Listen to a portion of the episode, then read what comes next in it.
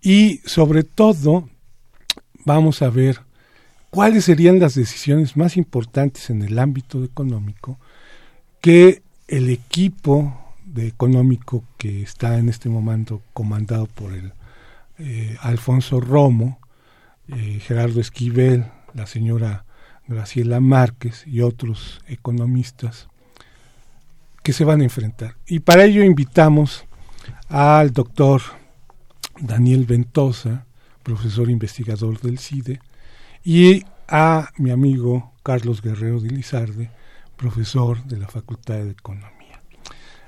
¿Quién de ustedes dos podría empezar a decirnos cuál sería así a grosso modo, ¿no? en términos generales, lo que nos puede suceder a partir del primero de julio. Tenemos la variable internacional, ¿no?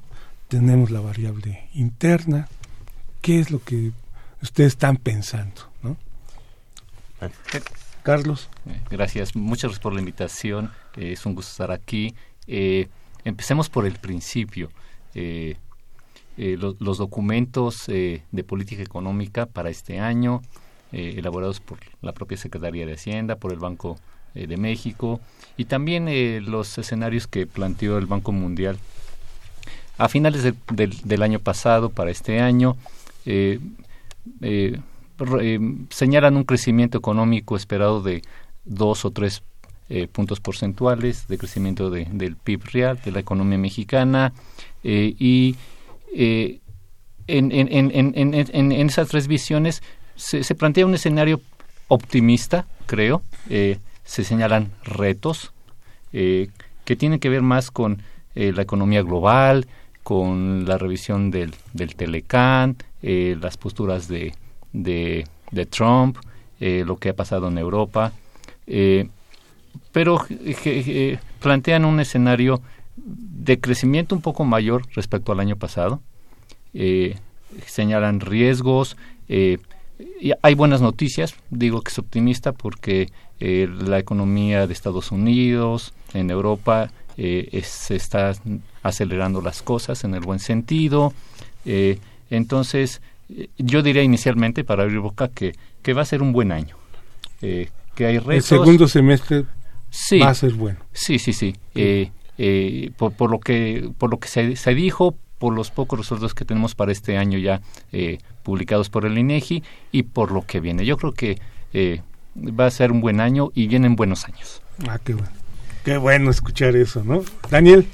Pues hola Rafael, gracias por, por invitarme al programa, saludos a tu auditorio, es un gusto estar aquí. Yo tengo que admitir que soy un poquito más pesimista. No tan positivo sí, Carlos. que mentir, pero, pero, pero en fin, ojalá que el equivocado sea yo, por, por lo descontado. Creo que el escenario internacional, digo, en los, en los hechos no creo que haya ninguna diferencia. El escenario internacional es que Europa más o menos va creciendo, Estados Unidos lleva una racha muy larga sin, sin dejar de crecer, prácticamente desde que salieron de la crisis del 2008. Y bueno, eso definitivamente no es una mala noticia, ¿no? Pero ha permitido a los, los bancos centrales empezar a, a, cambiar un poco la política, a parar con los quantitative easing, estos, pues bueno, estas políticas más laxas y heterodoxas monetarias, pues ahorita ya las están empezando a quitar y en resumidas cuentas, creo que las lo más probable es que las tasas en general empiecen a subir, lo que obligará al Banco de México a actuar en consecuencia, que es también subiéndola un poco. Y eso, pues, digo, no es una catástrofe ni mucho menos, pero quizá, digo, alente un poquito la o reduzca un poco la tasa de crecimiento de, de, de México, ¿no? Digo, como escenario general. Está la incertidumbre de qué va a pasar con el, con el Tratado de Libre Comercio con, con Estados Unidos. Pues, bueno, yo al menos generalmente sí la tengo, no, no tengo nada claro en qué va a acabar eso. Eh, yo el, el, dato que saqué para los pronósticos o la expectativa para el 2018 y 19 lo, lo, lo saqué del Fondo Monetario Internacional. Ahí sí es la misma coincidencia, es básicamente una tasa alrededor de 2%, según el Fondo Monetario un poquito abajo, 1.8%. Y ellos se refieren a que la bajaron desde su última, o la revisaron a la baja desde la última vez que la habían hecho debido a la incertidumbre del, Tratado de Libre Comercio. Eh, yo creo que va a ser, no, no, no, no creo que sea un año pésimo, pero creo que va a ser un año más o menos parecido a los últimos que, que hemos tenido, con un crecimiento pues muy parecido al promedio de los últimos 30 años, con ciertos riesgos de que sea más bajo si, si, el Banco Central sube las tasas, eh, o, o, si el, gobierno, nuestro vecino del norte decide sacarnos del, bueno, decide cancelar el Tratado de Libre Comercio, en ese, esa posibilidad creo que sí haría que fuera un muy mal año el 2019. Ya nos recuperaríamos, pero por lo pronto creo que ahí, ahí sí hay algunos puntos de mucho riesgo para, para México. A ver, Carlos, tú que manejas el tema de la inflación. Esta semana la Fed subió 25 puntos, ¿no? Eh, su tasa ya está cerca en el 2%. Evidentemente estamos esperando que el Banco de México la semana que entra tenga una respuesta. Lo más seguro es que sea hacia la alza, ¿no? Y andemos ya alrededor del 7.75 la tasa de referencia. Estábamos revisando hoy en la mañana que el dólar ya anda en los 20.82 pesos en su tipo de cambio. ¿Y qué explicación tendríamos de la inflación para el resto del año? Se supone que íbamos convergiendo hacia el 3%, pero estos elementos, ¿qué tanto hacen que eh, la inflación no llegue al 3 a finales de este año? se destape un poco y se vaya hacia lo que eh, terminamos el año pasado, más de seis puntos de la inflación. ¿Qué es, ¿Cuáles serían las variables que pudieran presionar a la inflación y por lo tanto que el Banco de México tome medidas monetarias para poder este, eh, reducir esas variables o factores que inciden en la inflación y evidentemente, como decía Daniel, un poquito hacia la baja en el crecimiento económico de nuestra economía ahí cuáles serían las variables que hay que considerar. Eh, para, para seguir documentando mi optimismo, eh, eh, algunas, un par de consideraciones desde la economía política y luego más desde la economía pura y dura. veo este año también con optimismo, retomando los estudios, las perspectivas que, que, ya mencionamos, pero también por ejemplo, en vistas a la, a la elección, eh, creo que los tres candidatos eh, que pintan están muy echados para adelante diciendo que van a hacer mucha política. Y van a hacer, creo que, buena política. Ya todos coincidieron, por ejemplo, que se van a, van a empujar la revisión jugosa de los salarios mínimos. hay preocupaciones claras sociales. Creo que esta agenda ya compartida, impulsada sobre todo por, por, por, por, un personaje, ¿verdad? Un candidato, el puntero, pero ya es una agenda compartida, ¿verdad? En, en la que pone los focos del ejercicio de la política pública ya en esta dimensión, ¿verdad? Ya no son lo que antes llamamos los tecnócratas, los que saben hacer el trabajo y administrar la economía, sino esa parte creo que ya la superamos y ahorita hay de parte de los tres candidatos eh, eh, claras postulas para eh, querer cambiarle la, la, la, cara a este país, ¿verdad? esa es una consideración. Otra, también soy optimista porque lo, el, el, optimismo o el pesimismo tiene que ver con, creo, nuestra evaluación de lo que ha pasado recientemente y en las últimas años, décadas, sexenios de este país y tenemos Mm, eh, no quiero ser eh, rudo, un desastre de país. Eh, tenemos más de 50 millones de pobres, tenemos un salario mínimo ridículo de caricatura, entonces ha, habido muy malos resultados. en términos estrictamente puros, ¿verdad? Tenemos una cantidad de pobres en este país que, no tendremos que tener. Tenemos condiciones de desigualdad tremendísimas y, creo que esto ya eh, impregnó la agenda de los tres candidatos. Eh, otra consideración de economía política respecto a eh, optimismo. Hay un puntero claro. ¿verdad? Y, y, a, los a los que les simpatiza o no les simpatiza, creo que ya todos vemos que esto ya está cantado y eso también crea ya eh, señales, ¿verdad? para, para que se transite rápidamente el cambio de gobierno y, y, empecemos ya con, con, lo siguiente, ¿no? con el ejercicio de la, de la política. el hecho de que Banjico eh, siguiendo a la Fed por algunas consideraciones técnicas, pero el hecho que el propio Banco de México eh, esté pensando subir la tasa de interés, quiere decir que está evaluando que la economía mexicana eh, va a, tener cierto comportamiento en el futuro cercano. ¿verdad? Si no, se relajarían un poquito. Ellos, claro que siempre tienen en la cabeza converger a su, a, su, a su meta de inflación de 3%, más o menos 1. Eh, eh, entonces, si están decididos a apretar la política monetaria, eh, quiere decir que están evaluando que las cosas van a mejorar, ¿verdad? Y no a empeorar. Eh, y, más en este contexto de, de, cambio de, de, de, de, de, de, cambio de sexenio.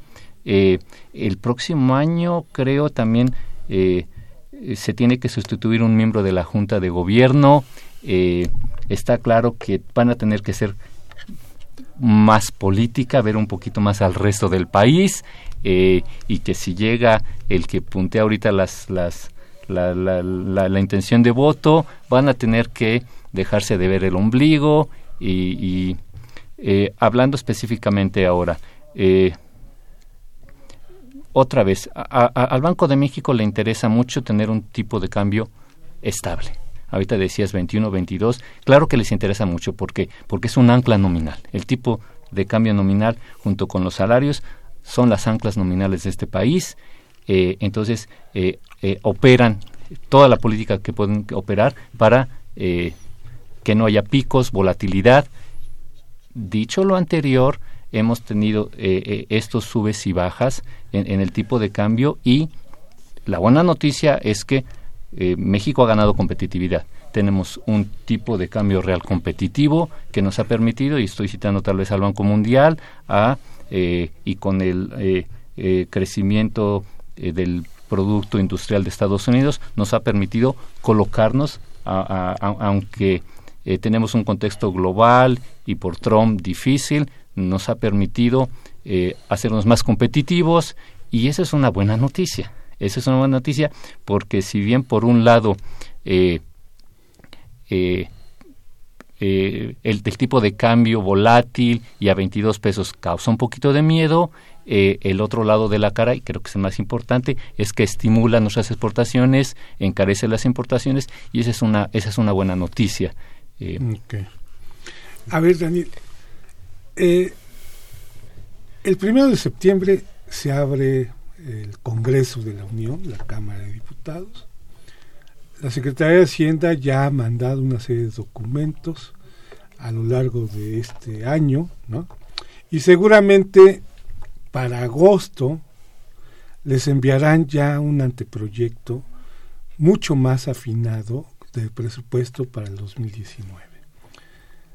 Todos los economistas tirios y troyanos coincidimos que hay que encender el motor interno, ¿no?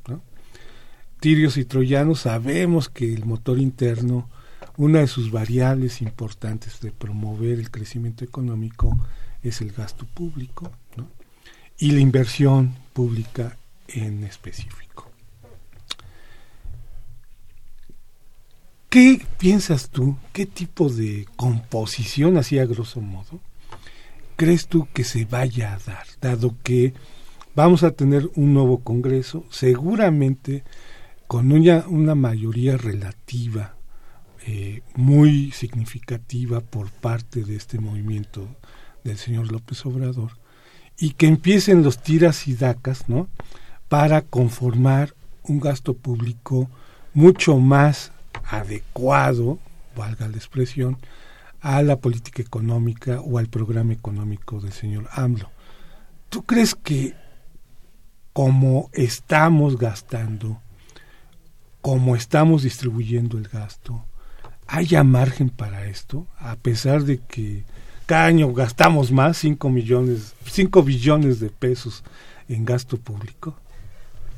Pues mira, yo lo que creo, digo, eh, y ahí eso creo que es otra coincidencia con Carlos, es que hay varias hay varias cosas eh, en común con al menos los dos candidatos punteros. Y yo también creo que es López Obrador el que el que lleva todas las de ganar, pero en fin, sea cual sea, básicamente hablan mucho de gastar mejor. No, obviamente no de gastar menos, sino de gastar mejor, eficientar mucho el gasto. Creo que el que es más eh, insistente en el punto es eh, López Obrador, entonces quiere hacer un poquito más austero.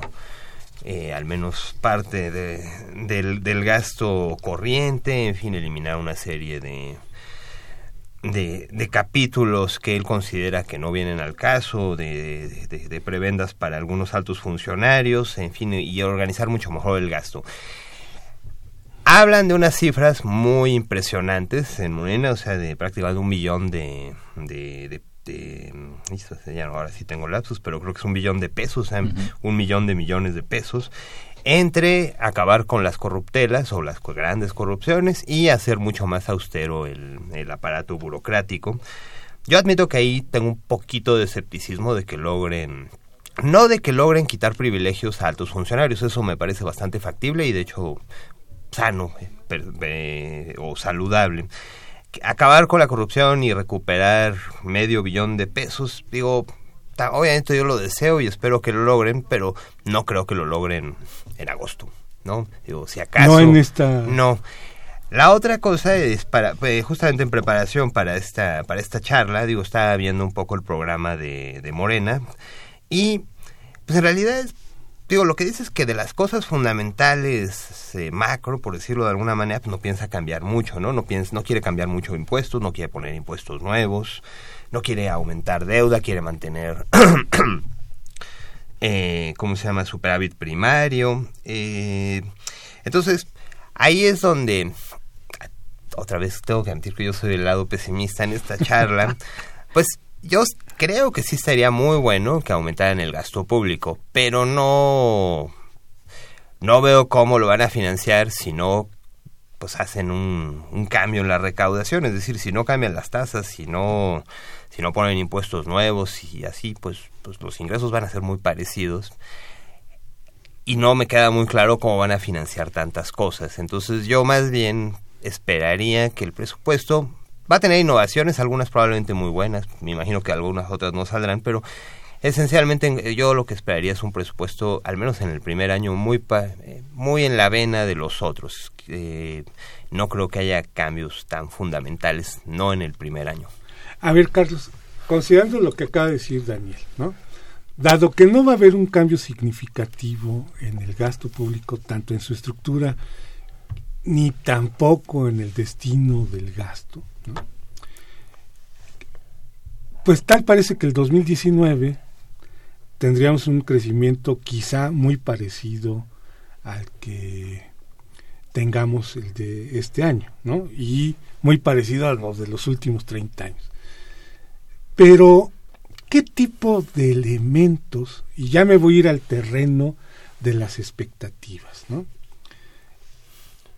¿Qué tipo de señales debe mandar el equipo económico del señor López Obrador a los diferentes agentes económicos, ¿no? ya sea empresas, ya sea inversionistas, ya sea calificadoras, bancos este, supranacionales como el Banco Mundial, el, Fondo Monetario Internacional, como para que para el 2020 tengamos un buen ambiente económico. Porque yo lo que estoy viendo es que si estamos divididos, políticamente hablando, no vamos a hacer nada. Esa es mi, mi posición personal y sobre todo porque hay filias y fobias alrededor de este personaje que pueden hacer que se impida esta posibilidad de crecimiento por un lado y que se logre en términos eh, de señales esta política económica que trata de instrumentar el próximo presidente que está candidateando las encuestas. Tenemos un país dividido. Para empezar. tenemos un país dividido y esto, esto es triste, ¿verdad? Eh, pero es, la, es, la, realidad de nuestro país. Tenemos un país dividido, eh, puede rebasar a, nuestras, a nuestra percepción como ciudadanos, pero eh, otra vez las cifras de, de, que tenemos generadas por el Coneval respecto a, a la pobreza, a la desigualdad, los datos duros que tenemos, salarios medios, salarios mínimos, tenemos un país dividido y, y esto esto tiene décadas y, dices, ¿qué tipo de señales? Eh, bueno, no sé si se, eh, eh, se, esperaría que si son las mismas, pues vamos a hacer igual, de manera que sí tienen que ser distintas, ¿verdad? y, claro que algunos enfatizan los riesgos, no le movamos al monstruo porque se nos se nos cae, ¿verdad? Se despierta, ¿no? Pero pero mi, punto de vista es pesimista. Yo creo que este país ya no da mucho eh, eh, por, por, los niveles de corrupción, violencia, desigualdad, eh, falta de oportunidades. tenemos un, un, país en estado crítico, de manera que, que hay que hacer cosas y, y estoy de acuerdo con Daniel. claro, es decepcionante escuchar a los políticos y, y, y, todos proponen una agenda eh, que es un obsequio navideño eh, junto con Días de Reyes y, otras tantas eh, obsequios y, no dicen, por ejemplo, y estoy hablando de López Obrador, no cambiar el régimen tributario en México es, es una tomada de pelo, o sea, no le vamos a cambiar la cara. Claro que sí, no le vamos a... Y, y, y, son los súper ricos, o sea, este es un tema ya mundial, ¿verdad? O sea, ya tenemos un tema mundial eh, eh, no se trata de cambiarle impuestos a, la clase media, no se trata de, incrementar el IVA, ¿verdad? Eh, sí, hay que gastar mejor, con más calidad, pero, pero, pero si, estamos, si aceptamos este diagnóstico de que tenemos en México y en el mundo sociedades tremendamente desiguales, ¿cómo se mide esto? Por ejemplo, sabemos, sabemos que el Gini de ingreso en México es de punto cuarenta y tantos. El, el, tope es entre 0 y 1, los países civilizados andan en el punto veintitantos, nosotros pintamos muy mal en esto, pero si vemos el Gini de riqueza, o sea, ya de la acumulación de esos ingresos, de esos guardaditos, se, se duplica. Ni, ni el peor país, perdón por ser políticamente correcto, africano, tiene Ginis de ingreso parecidos a los Ginis de riqueza. O sea, eh, ¿qué es riqueza? Cuando salimos y vemos la opulencia, el consumo pecaminoso, eso es opulencia, eso es riqueza, ¿verdad? Y, y eso daña mucho a las sociedades. Eh, entonces, claro que hay que meterle la mano a la distribución del ingreso de la riqueza y eso es cobrando impuestos, ¿verdad? Y yo no creo que y yo no creo que esas vayan a ser malas señales. Otra vez, los tres candidatos ya reconocieron que hay que eh, eh, mejorar los salarios, ¿verdad? Pero no solamente ellos. Eh, en, en, ese estudio que revisaba del, del Banco Mundial decía, se cayó el comercio mundial hace dos años y, y México mantuvo algún, algún nivel de crecimiento por el lado del consumo, ¿verdad? Tú, tú, lo acabas de decir también, Rafa. Entonces, sí tenemos que cambiar. Si hay que mandar señales, tú decías expectativas. ¿Y cuáles? Las bonitas, no les subo impuestos. No, esas, esas, esas, vamos a seguir igual. Y va a ser tremendamente decepcionante si otra vez ya tuvimos a Fox, ya tuvimos a Felipe, ya regresó el PRI y, y, y, todos nos prometen y hay algún bono en los primeros años por la democracia. Eh, y, y, si, si, vamos a estar hablando de esto en seis años después, vamos a tener un país en peores condiciones. Muy bien. Vamos a un corte y regresamos.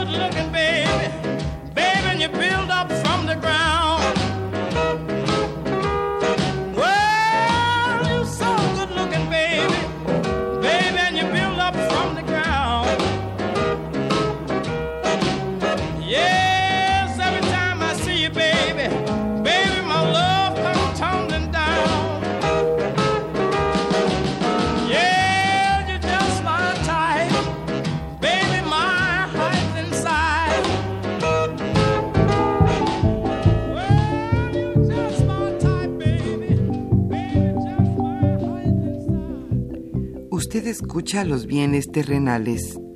Nos interesa conocer su opinión. Le invitamos a comunicarse a este programa al teléfono 5536 89 89. Repetimos con mucho gusto, 5536 89 89.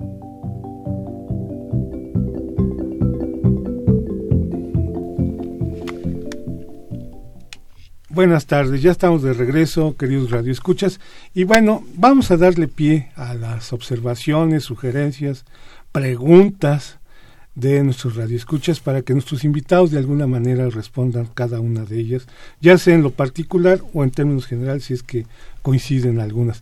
El señor Montiel, Alfredo Montiel, les pregunta, ¿realmente no tenemos capacidad líquida para terminar de pagar la deuda de una vez por todas y dejar de pagar intereses? Esa es una pregunta. Javier Guerra, la economía tendrá que cambiar radicalmente si entra en un presidente con ideología diferente. Es un comentario. Rebeca Aldama de la Benito Juárez dice, felicita el programa, gracias, que nos actualiza en estos temas tan importantes los felicita y pregunta que si la inversión pública es un detonante, ¿dónde hay que invertir? Porque siempre se habla, hay que incrementar la inversión pública, pero ¿dónde? Díganme dónde. ¿no? Porfirio Núñez, con la deuda interna y externa en el contexto internacional y en concreto con el contexto social, político y económico de nuestro país, ¿no? ¿Es posible salir y pagar la deuda? Jesús Ríos, Miguel Hidalgo, es una pregunta. En su opinión, ¿qué escenarios podría plantear una posible desestabilización? ¿No? La, otro, la otra cara de la moneda, ¿no? ¿Qué eh, eh, dice? Un conflicto postelectoral con el empresariado, una guerra comercial sin tregua en el TLC, ¿no? O que las promesas de campaña no se cumplan. José Guadalupe Medina, ¿cuántos años falta para liquidar el FOBAPROA y a cuánto asciende el adeudo? Que, por cierto, más o menos entre la deuda interna y externa y el FOBAPROA, si no mal recuerdo, se lleva un millón y medio de pesos del presupuesto, ¿no? entre costos, pagos y todo, incluyendo el FOBAPROA. Jorge Murano, Murano, sí. ¿Qué opinan de lo, de lo que informaron ayer desde el Banco de México de que estamos creciendo y hay un repunte de la industria manufacturera y que el panorama pinta muy bien, según esta fuente. Y otra pregunta de la señora Hernández de, la de, Naucalpan. ¿Por qué dejan hasta el último año la obra del tren de Toluca a Tacubaya? Una pregunta muy concreta. Yo creo que es falta de recursos seguramente. A ver quién se avienta. A mí me gustaría empezar con una pregunta que salió dos veces, lo de por qué no pagamos la deuda y dejamos de pagar intereses. Yo creo que si las cifras que nos da el gobierno son correctas, bueno, son, son ciertas, tengo, tengo la esperanza de que así lo sean, hubo un proceso de endeudamiento desde la crisis de 2008 que empezó la administración anterior, que era razonable, pues, considerando la situación económica, pero que se, se, se continuó con la administración de Peña Nieto y los niveles de endeudamiento crecieron. Hasta donde yo tengo entendido, el endeudamiento en México no está en niveles particularmente alarmantes. Digo, es alarmante que crezca y crezca, pero de momento yo me quedé en que está aproximadamente por el 50% del PIB. Eso hay que ponerlo en un contexto para ver si es malo o bueno. Digo, endeudarse permanentemente quizá no sea bueno, pero hay otros países como Japón cuya deuda es dos veces o más el PIB de un año. Y bueno, como nadie dice que los japoneses están muy, muy preocupados por su deuda, Hay varios países en Europa que también tienen niveles de endeudamiento mucho más cercanos al 100% de lo que producen en un año. Y no es, digo, sí es un tema de debate, pero no es un tema de una preocupación acuciante. Yo con lo de la deuda, para decir, ¿la pagamos, no la pagamos? Pues es depende, digo, es... La deuda es una forma de adelantar recursos en el tiempo, ¿no? Es como una maquinita del tiempo, yo no tengo dinero ahorita, lo tendré en el futuro, entonces me endeudo y con eso me lo gasto ahorita. Eso lo hace mucha gente todo el tiempo, ¿no? Yo creo que sí es válido aterrizarlo a un individuo. Pues si yo quiero una casa, pues yo espero ganar dinero a lo largo de mi vida y con ello pagarla, pero como no la quiero cuando tenga 80 años, pues agarro un crédito hipotecario y pues tengo una gran deuda, pero tengo mi casa y la voy pagando conforme, conforme pasa el tiempo. Entonces, eso no es malsano o preocupante, al contrario, simplemente es un vehículo para administrar el dinero en el tiempo, adelantarlo y después ya poco a poco irlo recuperando. Entonces, yo creo que lo que hay que cuidar es el nivel de endeudamiento y la capacidad de pago de, México de este de estos créditos, pero no sería muy partícipe de liquidar la deuda así nomás, digo, eso no de la misma forma que yo no liquidaría mi hipoteca si pudiera, claro, pero así ahorita porque pues, me conviene mucho más pagarla poco a poco. Y tener cierta liquidez. Y de hecho, bueno, si vemos la deuda pública, queridos radioescuchas, en su mayoría es más interna que externa y eso da mejores controles por parte del Estado y el manejo de esta misma, que aún sumando a, al comentario de Daniel Carlos. Creo, creo que ya lo explicaron muy bien eh, ambos.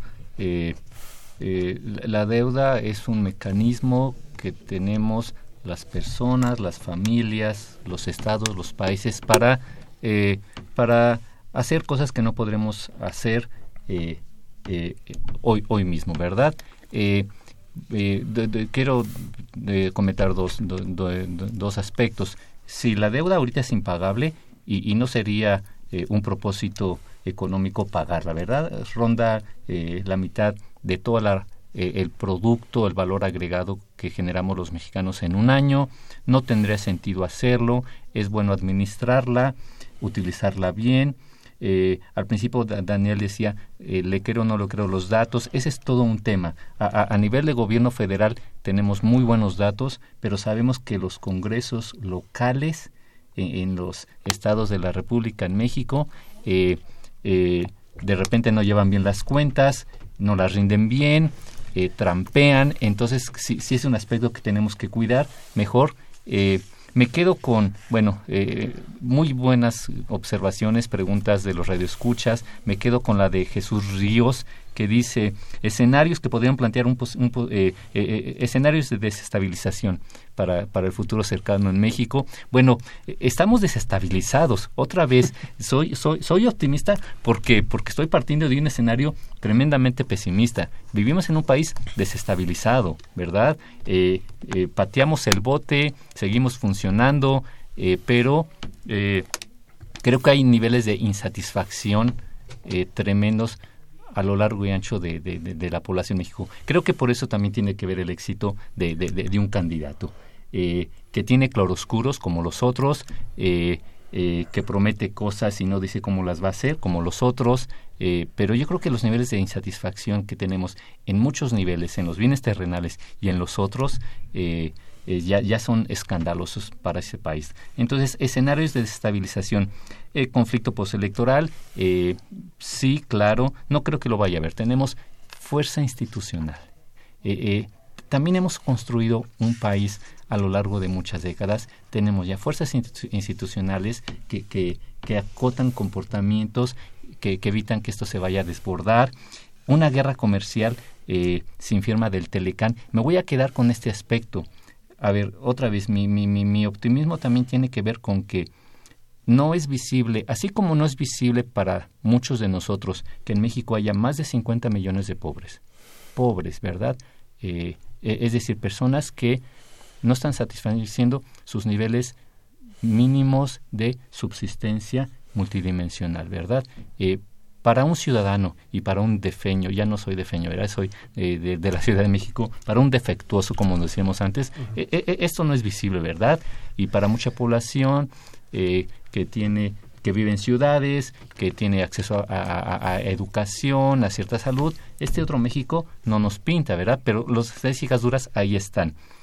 Otra cosa que tampoco es muy visible para un individuo es el tamaño de la economía mexicana y las potencialidades de la economía mexicana. O sea, somos una potencia, no lo dudes, Radio Escucha, somos una potencia económica.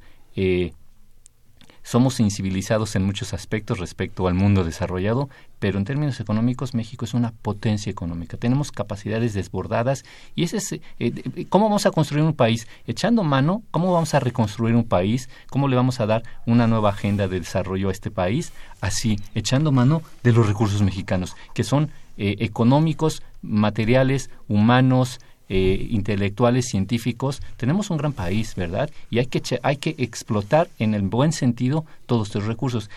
Con Telecán o sin Telecán, eh, la economía mexicana tiene las potencialidades para diversificarse. A ver, eh, en, en, el mundo latinoamericano, Colombia, Brasil, Chile, Argentina, el que mencionen tiene un comercio diversificado. no le vende a, un par de países, sino le vende a, toda una canasta de países, 10, 15, 20 países, ¿verdad? Si ellos lo hacen, nosotros también lo podemos hacer. Va a haber transición, sí, pero otra vez veámoslo como, como retos, como oportunidades. Parto de un escenario pesimista, este país no me gusta y podemos hacer muchas cosas. Muy bien, déjenme terminar de leer a las, las demás participaciones que nos acaban de llegar para cerrar con un minuto cada uno de ustedes sobre esto. Uh, Lucrecia Espino dice, Sigue urgente. ¿Qué hacemos con los pobres? Hay más de 50 millones de mexicanos. Eh, hay un gasto corriente excesivo, dice Lilia de Naucalpan. Ah, financiero que no paga impuestos, empresas transnacionales que tampoco pagan impuestos. Pues esta es una reforma fiscal, ¿no? Lo que se requiere. Munguía, Manuel Munguía dice, teniendo en cuenta 12 mil millones de pesos, aunque llegue AMLO a la presidencia, la restauración de la nación y economía mexicana se llevará años. No será fácil, sin embargo, México tomará su destino en sus manos ante un escenario de estancamiento y alza de intereses. El señor Horta, Horta Retana, si es correcto, don Raúl, comenta, hablan de crecimiento, pero siento que no hay más bien es un retroceso de la economía y eso contradice la tesis de los economistas. Cecilia Martínez, a un ciudadano común le conviene comprometerse con una hipoteca a pagar a meses sin intereses, bueno, a meses no creo. Y una cosa son las promesas de campaña y otra son las los programas. Las propuestas de AMLO son las más vagas e incompletas. Muy bien, ya me está diciendo la productora que nos tenemos que ir por las cuestiones del INE. Y te agradezco, Daniel, ¿no? Te agradezco, Carlos. Y queridos radioescuchas, nos vemos la próxima semana con un nuevo programa y emisión de los bienes terrenales. Y el tema será la regulación de los mercados, que es un buen tema. Gracias, nos vemos. Agradecemos su atención y participación en este programa a través de sus llamadas telefónicas y la invitamos la próxima semana a la misma hora en otro programa más de los bienes terrenales. La coordinación general fue de Carlos Javier Cabrera Adame. La coordinación académica de Aníbal Gutiérrez, Roberto Cabral, Alejandro Pérez Pascual, Rubén Antonio Miguel y Leonardo Lomelí Vanegas. En los controles técnicos, nuestro compañero Humberto Sánchez Castrejón y en la voz y producción su amiga Irma Espinosa, quien se despide de ustedes y le desea un agradable fin de semana.